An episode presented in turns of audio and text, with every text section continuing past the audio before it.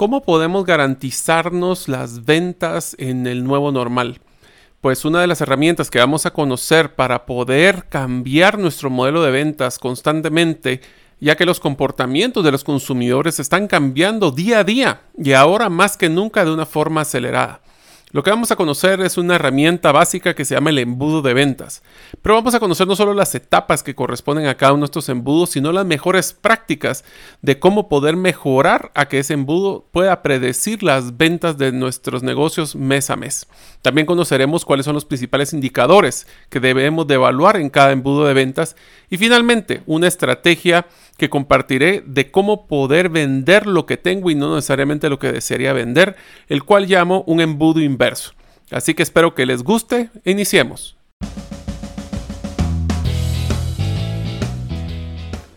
Bienvenidos al podcast Gerente de los Sueños, donde le brindamos las herramientas prácticas, competencias e inspiración para que los líderes de impacto cumplan sus sueños. Soy su anfitrión, Mario López Alguero, y mi deseo es que vivas la vida con pasión, resiliencia y templanza. Bienvenidos.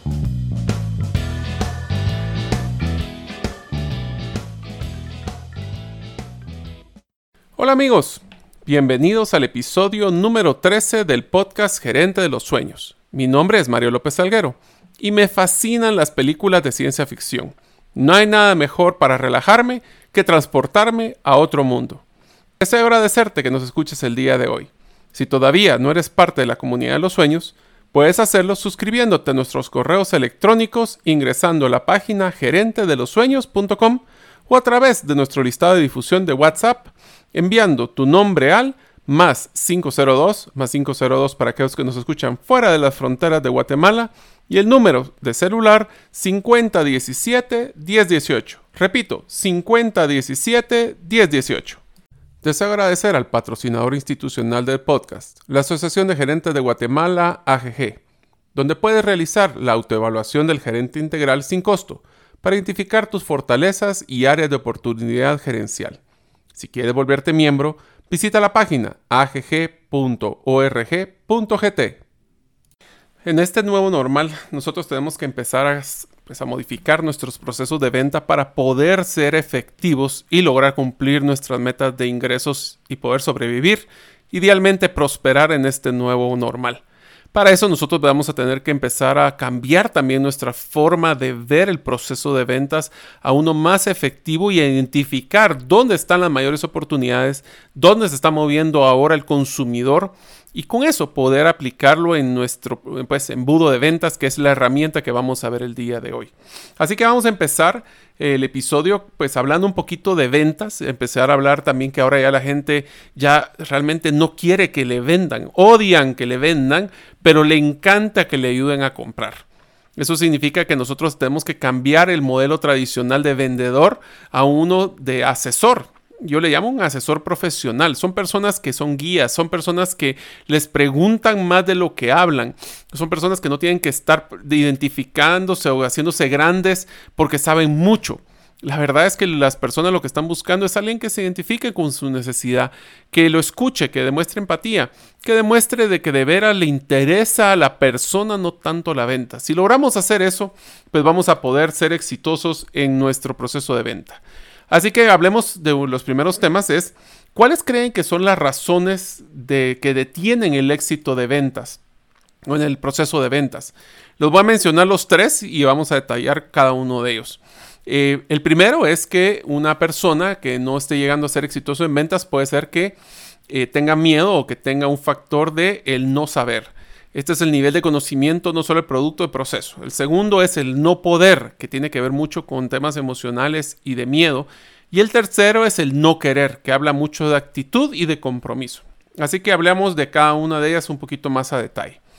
El no saber se enfoca muchísimo en el no conocer el producto, pero lo que me he dado cuenta es de que muchos de los temas que hemos encontrado es eh, sobre el proceso de conocer no el producto, sino la necesidad que el cliente está buscando en su momento o que está buscando en general. O sea, es lo que entiende, es, nadie de nosotros está solo yendo a comprar por comprar, sino que realmente necesita o quiere cubrir una necesidad. Entonces, el no saber va más enfocado a este proceso de identificar la necesidad o el pain point que le llaman en Estados Unidos. También es bien importante el no saber va enfocado a no conocer el proceso de venta, las herramientas que poseo a mi disposición y a veces son el no saber con sus propias competencias. Por ejemplo, se enfocan en el no saber cerrar una venta, el no saber prospectar, el no saber preguntar correctamente o inclusive el no controlar la conversación. Y a veces hay personas que vamos a identificar en el embudo de ventas que son excelentes para prospectar, que son las personas que entablan una relación por teléfono, les encanta hablar, pero les cuesta mucho lograr hacer el cierre de ventas. Del otro lado, tengo personas que son muy buenos para hacer cierre de ventas, pero al ser tan agresivos, pues a la hora de empezar a prospectar, pues las personas como que no les gusta esa agresividad.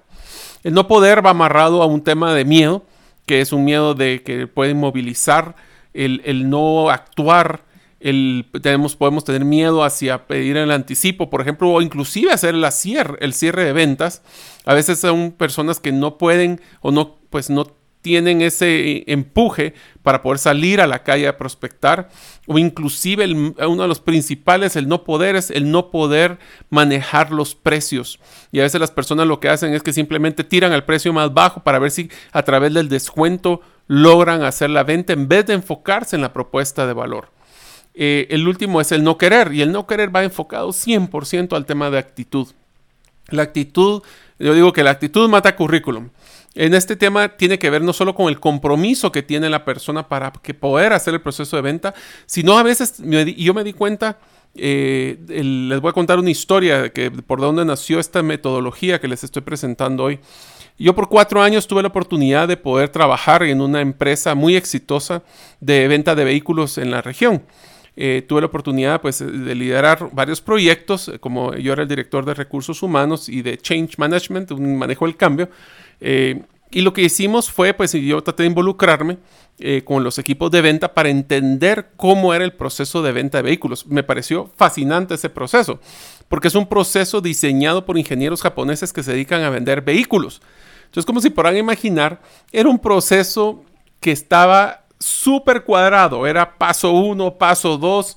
Si el cliente ve para la derecha, usted guíelo para ver la izquierda. Y por ejemplo, una de las cosas que me encantaba es que para poder presentar un carro se tenía un proceso que se llamaba el five step o six step walk around ahí, dependiendo cuántos pasos quería, que eran los cinco pasos para enseñar un vehículo. Y el paso número uno era enseñar el, motor del carro. Eh, me encantaba porque la mayoría de las personas que vendíamos vehículos de, para familias, ninguna de las familias quería saber nada del motor al principio. Lo que querían era ir a la parte de hasta atrás, ver el baúl, que hace que meter a los niños, jugar en el baúl para ver si tenía suficiente espacio para meter todos sus juguetes. Entonces eran procesos que estaban esperando a que la persona, el cliente, se acomodara al proceso en vez de que el proceso se acomodara al, al cliente. Entonces lo que hicimos fue hacer una, una, una, evaluación de cómo poder diseñar un modelo real de venta emocional de venta de relevancia, de venta de eh, empatía, donde las personas eh, realmente se enfocaran a una necesidad del cliente, escuchar al cliente antes de ponerse a vender.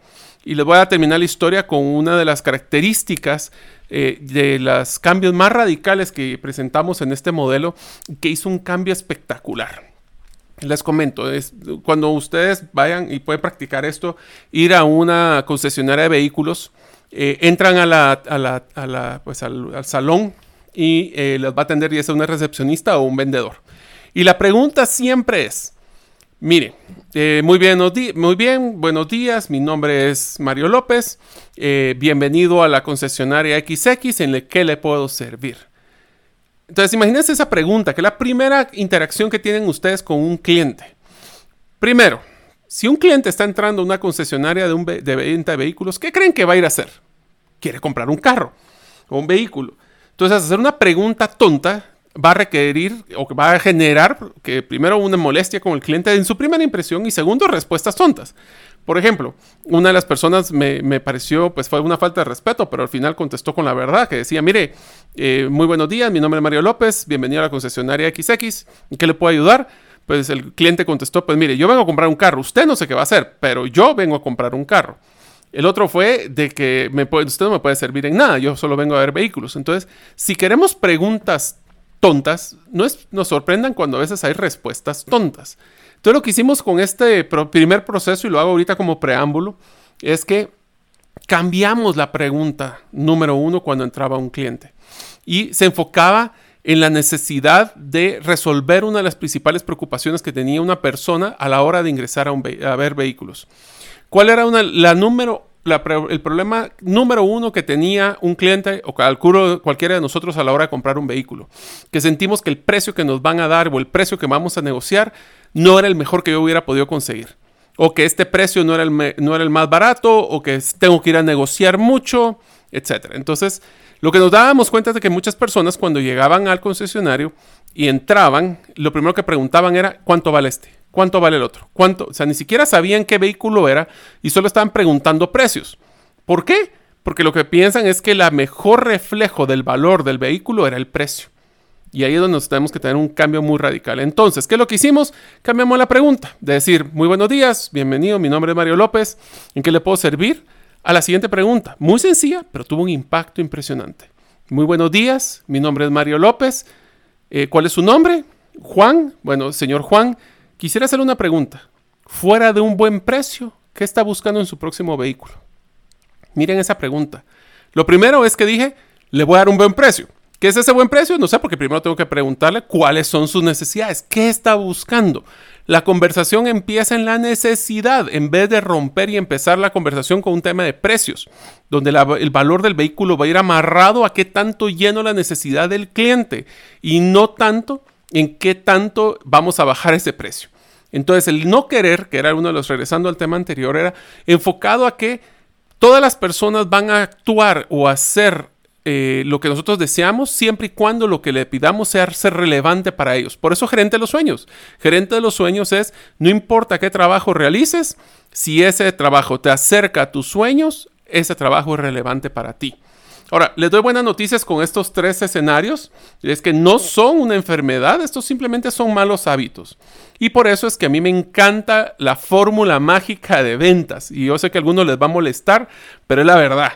En un proceso de ventas, las metas tienen una fórmula matemática y se llama X es igual a X, no es X igual a Y más excusas. Eso me lo dijo un asesor, eh, un consultor de ventas. Y es cierto, o sea, nosotros podemos encontrarle mil excusas por el cual no voy a llegar a la meta. Y el embudo de ventas le va a poder dar una herramienta para predecir claramente cómo cumplir las metas, no importa si estamos en crisis o no porque esa es una de las cosas que quiero que rompamos en nuestra forma de pensar.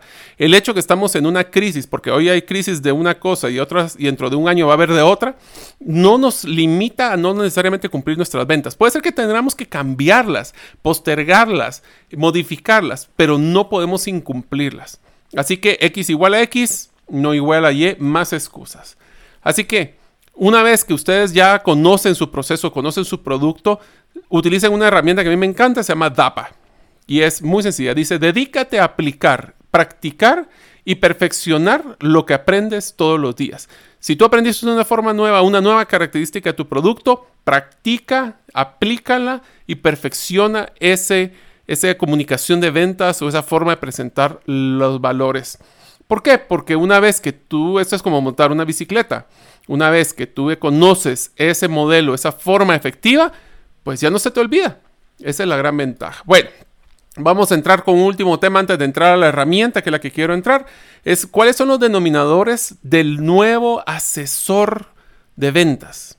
Y yo sé que esas palabras tal vez son triviales o son tal vez muy poco, son muy usadas, pero debemos de dejar de pensar que existen unos eh, equipos de ventas y deberíamos de enfocarlos a que son asesores. Regresemos al punto que mencioné al principio del episodio donde les decía que los consumidores en el nuevo normal ya no quieren que les vendan nada. Quieren que los asesoren en su proceso de compra. Así que vamos a hablar solo rápido de tres denominadores para este asesor profesional. Número uno, deben ser personas que tengan una actitud positiva. Actitud mata currículum, ya lo dijimos anteriormente. ¿Qué es la actitud? Es la manera en que te dedicas a ver las cosas que ocurren en tu vida. Entonces es como el estado mental que nosotros tenemos. Si ustedes son un equipo de ventas, yo les recomiendo que constantemente estén utilizando estrategias desde PNL hasta wellness, hasta todas las que tengan a su disposición para que la mentalidad o el estado mental colectivo del equipo sea positivo. Eh, desde lo que le recomendé en un episodio anterior de hacer la sesión de buenas noticias hasta el tema de que si alguien está pasando problemas, dedicarle un poco de tiempo, pues, para ser su coach, para ser su mentor, para ser su jefe. El jefe tiene que tener una responsabilidad también personal de su equipo. Entonces tenemos que cambiar en la mentalidad que sea algo positivo. El segundo es ser disciplinado. ¿Qué significa ser disciplinado? Y esto es algo que me llevó un montón de tiempo lograr cambiar en estos equipos que he tratado de asesorar. No que he tratado, he logrado asesorar y han sido exitosos. Que es la disciplina no se debe de perder porque una persona sea muy buena hablando o muy buena vendiendo. Yo sé que hay buenos vendedores, pero como le digo, ya no necesitamos vendedores per se, necesitamos asesores. Esto significa que son personas que son disciplinadas, no solo en dar su seguimiento a su embudo de ventas, que vamos a hablar ahorita, sino que también en seguir las reglas. Yo he visto demasiados casos de eh, personal de comercial que se, que se brinca las, que pasa, que no cumple las políticas de la empresa con tal de hacer una venta. Lo malo es de que eso siempre he visto que tiene repercusiones. Feas, positivas, casi ninguna, pero sí hemos visto de que las personas que se brincan constantemente los procesos, tarde o temprano generan un serio problema. Así que no hay un, tema de que el fin eh, justifica los medios. No un buen vendedor, un buen asesor, ya vieron, hasta yo me confundo, un buen asesor debe de ser una persona que es disciplinada y que cumpla los procesos. El tercero es que tiene que ser persuasivo, no necio, no agresivo, persuasivo. ¿Qué quiere decir esto? Es una persona que ayuda, que soluciona y que asesora, no que es agresivo, que espanta o rechaza o que enoja al cliente. Pero para ser persuasivo tiene que tener un punto previo. Es debe ser una persona que escucha a su cliente. El cuarto punto es, tiene que ser persistente, tiene que ser un, pues es el mismo concepto de que no tiene que ir a, asustar a las personas. Una persistencia no puede ser lo mismo agresividad. Persistente es que si usted me dice que el miércoles a las 3 de la tarde eh, va a tener una respuesta, yo a las 3 de la tarde lo llamo, mire, muy buenas tardes, ¿tiene alguna noticia? No, perfecto, no se preocupe, lo puedo llamar después. Eh, es una persona que está dándole seguimiento a todo. Y a pesar de todos los retos, siempre trata de continuar. Yo me he dado cuenta de que hay clientes de que hacen una, compra rápida, hay otros que hacen, necesitan mucho tiempo y ahí les invitaría a que ustedes puedan usar desde la herramienta de Disk.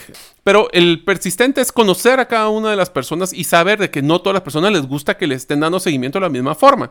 Hay algunos que les gustan que les den seguimiento con historias, mandarle a un cliente un caso de éxito. Miren, hoy entregué un, sigamos con los vehículos, un vehículo a tal persona y le fascinó, miren, les quisiera compartir el videíto o la carta que me mandó. Hay otras personas que les dan el tema de cómo calcular el retorno de la inversión porque son financieros la persistencia tiene que ser adecuada a la necesidad del cliente. Y finalmente, que no tengan miedo. El miedo es también una percepción pues, que se autoimpone. Eh, no hay que tener que forzar y decir que somos valientes en todo, pero simplemente no tener miedo a probar cosas nuevas eh, y el miedo a poder hacer acción, porque el problema más grande es cuando ese miedo nos paraliza. En unos momentos continuaremos con la segunda parte del episodio del podcast Gerente de los Sueños. Los invito a ser parte de la comunidad de los sueños, ya que a partir del episodio número 12 estaremos compartiendo la infografía de resumen de cada episodio única y exclusivamente a los que se vuelven miembros de la comunidad de los sueños. Existen dos formas para ser parte de la comunidad. Puedes hacerlo ingresando a la página gerentelosueños.com, escribiéndote al listado de correos, o la segunda es enviando tu nombre a través de un mensaje de WhatsApp al número celular más 502 5017 1018. Si deseas conocer cómo funciona el método del embudo inverso, puedes ingresar a la página gerente en la sección de artículos y publicaciones, donde podrás encontrar un video donde presento cómo poder predecir tus ventas de una forma consistente cada mes. Así que hablemos ahora del finalmente del embudo de ventas. El embudo de ventas probablemente la herramienta que aunque muchas personas conocen, muy pocos lo utilizan para realmente encontrar el impacto que queremos en las ventas, que es lograr predecir ventas. Así que el embudo de ventas se los voy a explicar a nivel general y después vamos a entrar a ver indicadores que yo les recomiendo que empiecen a llevar y hasta personalidades de los equipos que deberían estar en diferentes etapas del embudo de ventas. El embudo de ventas se llama embudo de ventas porque literalmente tiene forma de un embudo, donde tenemos muchas personas que posiblemente están contactando a la empresa, pero son mucho menos las personas que están comprando. Así que la primera etapa donde nosotros vamos a empezar con el embudo son todos nuestros medios de comunicación que generan personas interesadas. Ahí podemos poner cuáles son los diferentes medios que nosotros estamos utilizando desde, voy a poner algunos ejemplos, eh, redes sociales donde utilizamos posteos en Facebook. También vamos a tener que poner ahí, por ejemplo, visitas a tienda, que ahora cada día van a ser menos, pero bueno, tiendas virtuales, hablemos de eso. Temas que son em, referidos de clientes o inclusive bases de datos de clientes que compraron anterior, eh, en casos anteriores a nuestras tiendas o llamadas telefónicas o mensajes de WhatsApp. Toda la forma que un cliente se entera de nuestra oferta y que puede generar interés. Voy a parar en este primer pedazo. Lo más importante, y solo eh, les recomiendo que los que no han eh, escuchado el episodio de, de Storybrand lo escuchen. Pero lo más importante que tiene que tener cada uno de estos canales es que tiene que tener un botón de acción inmediato para que la gente haga algo. Si solo están sacando un modelo de branding eh, que está bien para poder poner posicionar la marca, pero no desaprovechen la oportunidad de toda la publicidad y, y, lo que ustedes publican a que tenga una acción directa para que el cliente compre o investigue, porque no todos están listos para comprar a la primera. Entonces, eso es lo que llaman una, un medio de, transaccional de movimiento, donde estamos esperando que una persona pase de la evaluación a la decisión. Bueno, la cosa es de que cada uno de estos diferentes canales tiene que tener un botón de acción, ya sea un botón de acción directa o una intermedia. La directa es compra aquí, de una vez. Y la intermedia es donde nosotros vamos a utilizar algún tipo de valor agregado para poder generar bases de datos para meter al embudo de ventas. Entonces, lo primero que tenemos son los medios donde yo genero todos los, diferentes contactos. El, el, segundo punto es donde empieza el funnel de ventas tradicional o el embudo de ventas tradicional. Son los contactos. En Estados Unidos le dicen leads. Estos son personas que han demostrado un interés para poder solicitar información sobre nuestros productos y servicios a través de los diferentes canales. Ahora, existen dos tipos de contactos. Los contactos calientes y contactos fríos. ¿Qué quiere decir esto? Cuando hablamos de redes sociales, a veces las personas pues simplemente capturamos información, pero ellos realmente lo que están haciendo era simplemente estar surfeando en las redes, eh, pues meten información solo para ver qué les va a brincar, o a veces llenan a través de los diferentes ganchos que podemos utilizar para captar información, llenan información posiblemente verídica o no verídica para obtener algún tipo de beneficio. Entonces, ¿cómo podemos medir cada uno de estos tipos de contacto? Contacto, yo siempre digo que es un caliente, es cuando hay, hemos logrado identificar que es alguien que está del otro lado, que tiene un pulso y que tiene un interés. Versus el otro lado, que es un contacto frío, que es todas aquellas personas que simplemente estaban haciendo algo más, pero que no tienen real interés en poder hacerlo. Ahora, ¿cómo podemos identificar el nivel de, interés que tienen las personas o estos contactos? El siguiente paso del embudo de ventas es lo que llamamos nosotros la prospección, es donde generamos prospectos eh, o oportunidades. Hay personas que unen estas dos etapas y otros que los separan. Un prospecto es aquella persona que, como mencionaba anteriormente, ya de que el contacto, nos dimos cuenta que teníamos 100 contactos y una vez que los llamamos o les mandamos un correo, les dimos seguimiento por WhatsApp, depende de la información que ustedes obtengan, identificamos que sí, efectivamente, primero, si es alguien contesta del otro lado, y siempre digo, es un prospecto es aquella persona que identificamos que tiene el pulso y que está del otro lado y que tiene interés. Eh, después vamos a ver ese interés cómo se puede reflejar versus personas o prospectos que no tienen interés, entonces de nuevo un prospecto frío. Eh, yo usualmente utilizo prospecto de oportunidad como una mismo, pero hay personas que sí les mandan una cotización a una persona ya se vuelve una oportunidad. Ustedes pueden diseñar el embudo que quieran. La verdad es que si quieren ponerle ocho etapas en vez de las cuatro que les voy a recomendar, no hay ningún problema. Lo único es que sepan que cada una de estas etapas deben de llevar el control. Ya vamos a hablar sobre los indicadores. Una vez que tenemos estos prospectos u oportunidades, eh, ya sea que les mandamos una cotización o no, se vuelven lo que llamamos nosotros las ventas. Ahora, una venta es cuando nosotros ya tenemos la confirmación del cliente que quiere hacer negocios con nosotros. Eso significa, ya sea que tenemos un correo electrónico que dijo sí, nos, por teléfono nos dijo que sí, o que eh, nos ha mandado una orden de compra, por ejemplo. Eso es lo que llamamos ventas. Pero después de la venta, entonces estamos hablando que el primer paso es contacto, el segundo es un prospecto o oportunidad, el tercero es una venta y la cuarta es ya sea la entrega, facturación y cobro. ¿Por qué es tan importante? Porque muchas personas creen que porque ya hicieron la venta ya se acabó el proceso. Eso he visto como una de las malas costumbres de vendedores en diferentes áreas, de que dicen, bueno, mi trabajo es vender. Eh, no, nuestro trabajo es lograr facturar y cobrar. Ahora, yo sé que entra una discusión sobre si los vendedores deberían de ser responsables de la cobranza o no. Eso lo dejo a, discusión en cada una de sus diferentes áreas.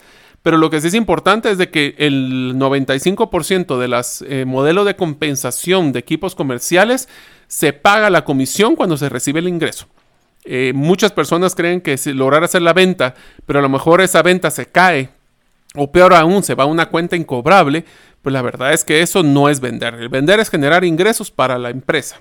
Entonces, tenemos ese esas cuatro etapas, contactos o leads, prospectos, oportunidades, ventas y entregas, facturación y cobro. Esas son las cuatro etapas de un embudo tradicional.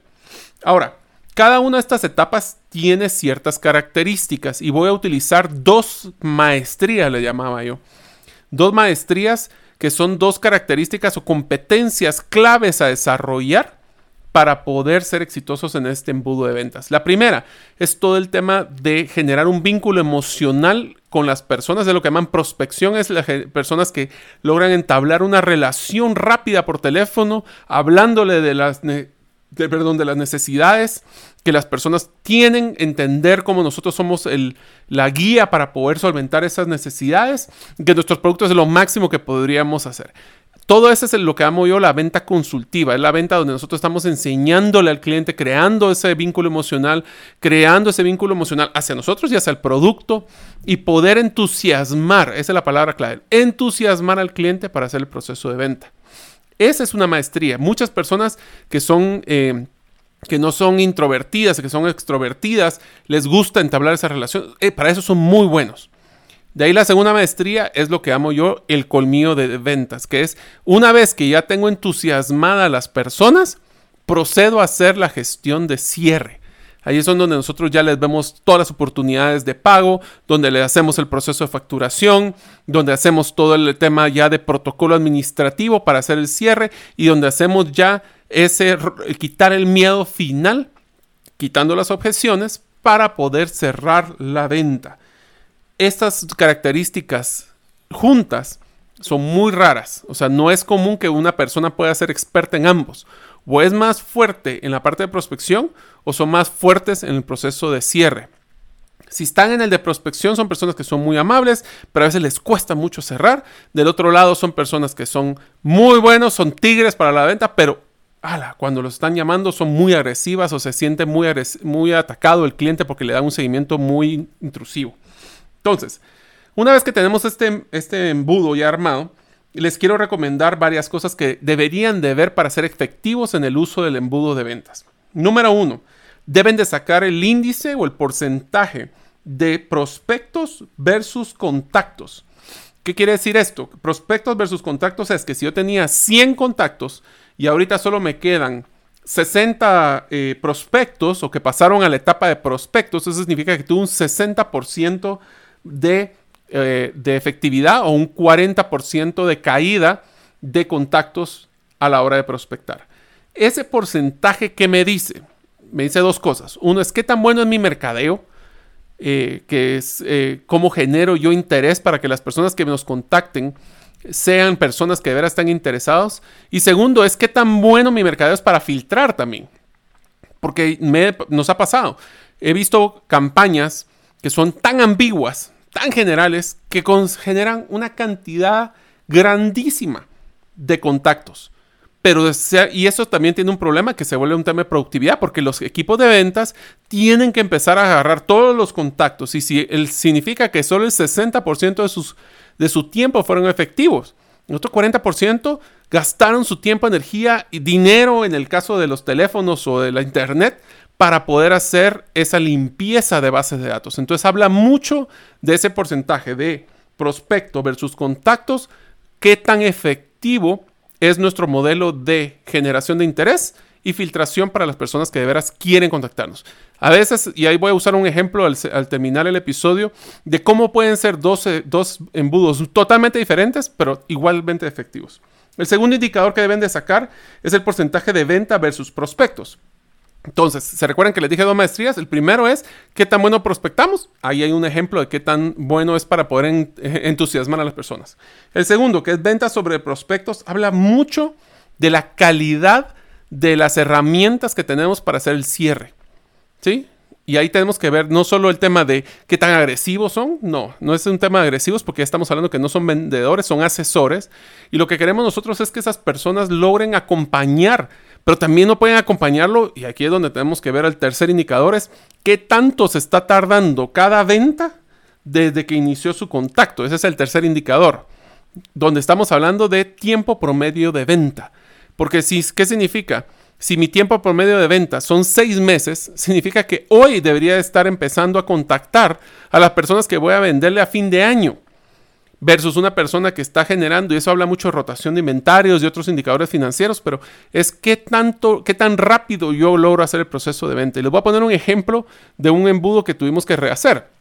Cuando nosotros estábamos vendiendo cursos eh, en, en línea, Nuestros cursos usualmente tenían que pasar por llenar un formulario, llamar a un equipo de ventas, el asesor les mandaba una ficha, de ahí le mandamos un vínculo, le mandamos a cobra. Cuando sentíamos era una semana para hacer un proceso de venta. Una venta de un curso en línea tiene que durar tres clics o si mucho 10 minutos. Entonces la productividad de nuestros equipos de ventas pueden ser mucho mayores si nosotros logramos disminuir el embudo de ventas a través de herramientas digitales. Y finalmente tenemos el cuarto indicador, ya hablamos de tres. El cuarto es qué porcentaje de cobro versus la venta. Y ahí sí tiene que ver un tema 100% en la calidad de la venta. Si nosotros realmente estábamos forzando al cliente a que, a que comprara, comprara, comprara, le facturamos con tal de tal vez anticipadamente y el cliente dice, no, no, yo no quiero porque esto ya no lo voy a usar o no me interesa o saben que cancelenlo. Eh, eso demuestra mucho también de la calidad de ventas que nosotros estamos realizando. Así que tenemos cuatro indicadores claves que, del embudo.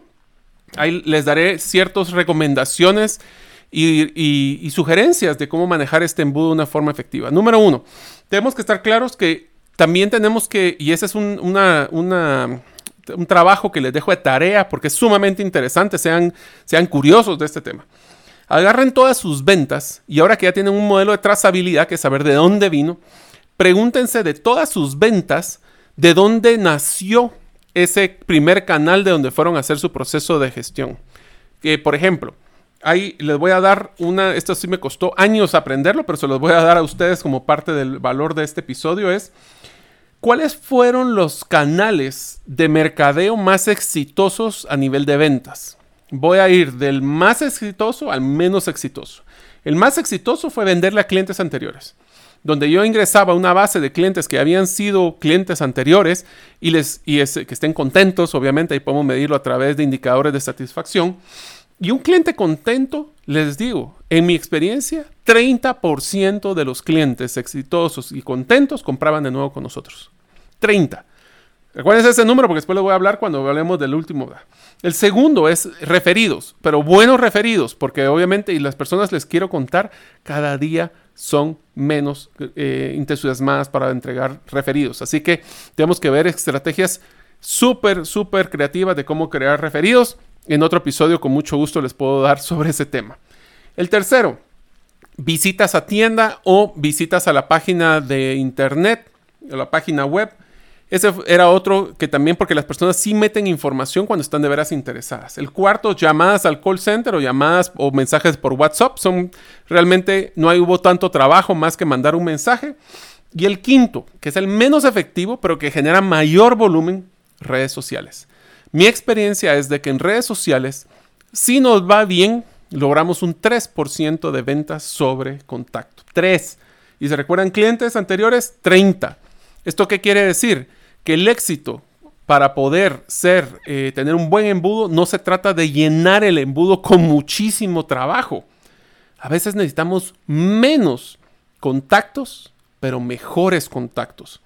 Ejemplo, si ustedes manejan para llegar a las mismas 10 ventas, van a tener que utilizar, eh, si son 10 ventas, 30 contactos de clientes anteriores o 300 en redes sociales. 300 que tenemos que gestionar. Entonces, veamos la efectividad de nuestros contactos porque a veces necesitamos menos, pero mejor calidad. Así que el embudo puede ser tan exitoso como lo que nosotros metamos. Y aquí vamos a hablar una analogía de lo que cuando metemos información a un programa, a un software. Basura metemos, basura sacamos. Si nosotros metemos un montón de, hacemos campañas donde somos ambiguos, donde decimos que vamos a regalar cosas, donde la gente solo llama para preguntar qué se trata, vamos a generar, sí, muchísimos contactos. Por tenemos que tener mucho cuidado de que a mercadeo no solo lo, lo, premiemos por la cantidad de contactos que genere, sino la calidad de los mismos.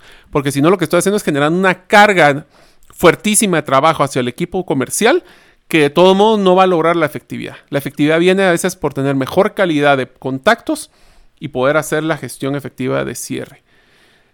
termino el episodio hablando del embudo inverso de ventas. Si quieren verlo, les, en el intermedio platicamos de que lo pueden ir a buscar. Es un video de unos minutos de cómo hacer un embudo inverso. Pero es bien interesante y les dejo la anécdota.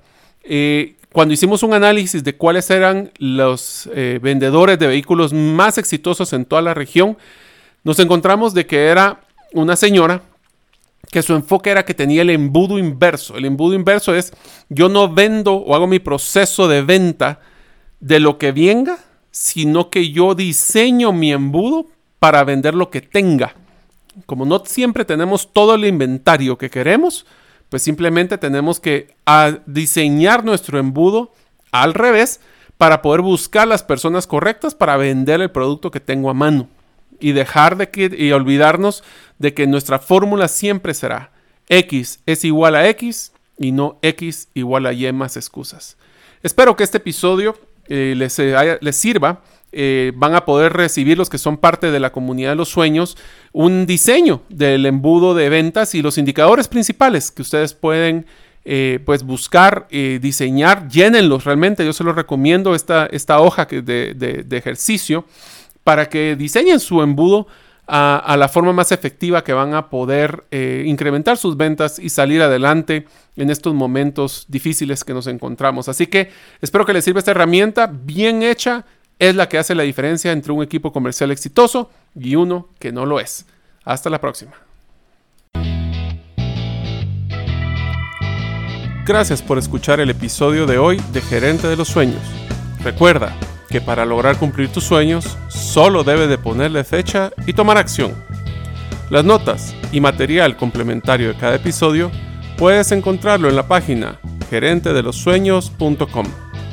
La música que han escuchado es Feeling Good de Kevin MacLeod y pueden encontrarla en incompetech.com. Hasta la próxima y que sigamos haciendo nuestros sueños una realidad.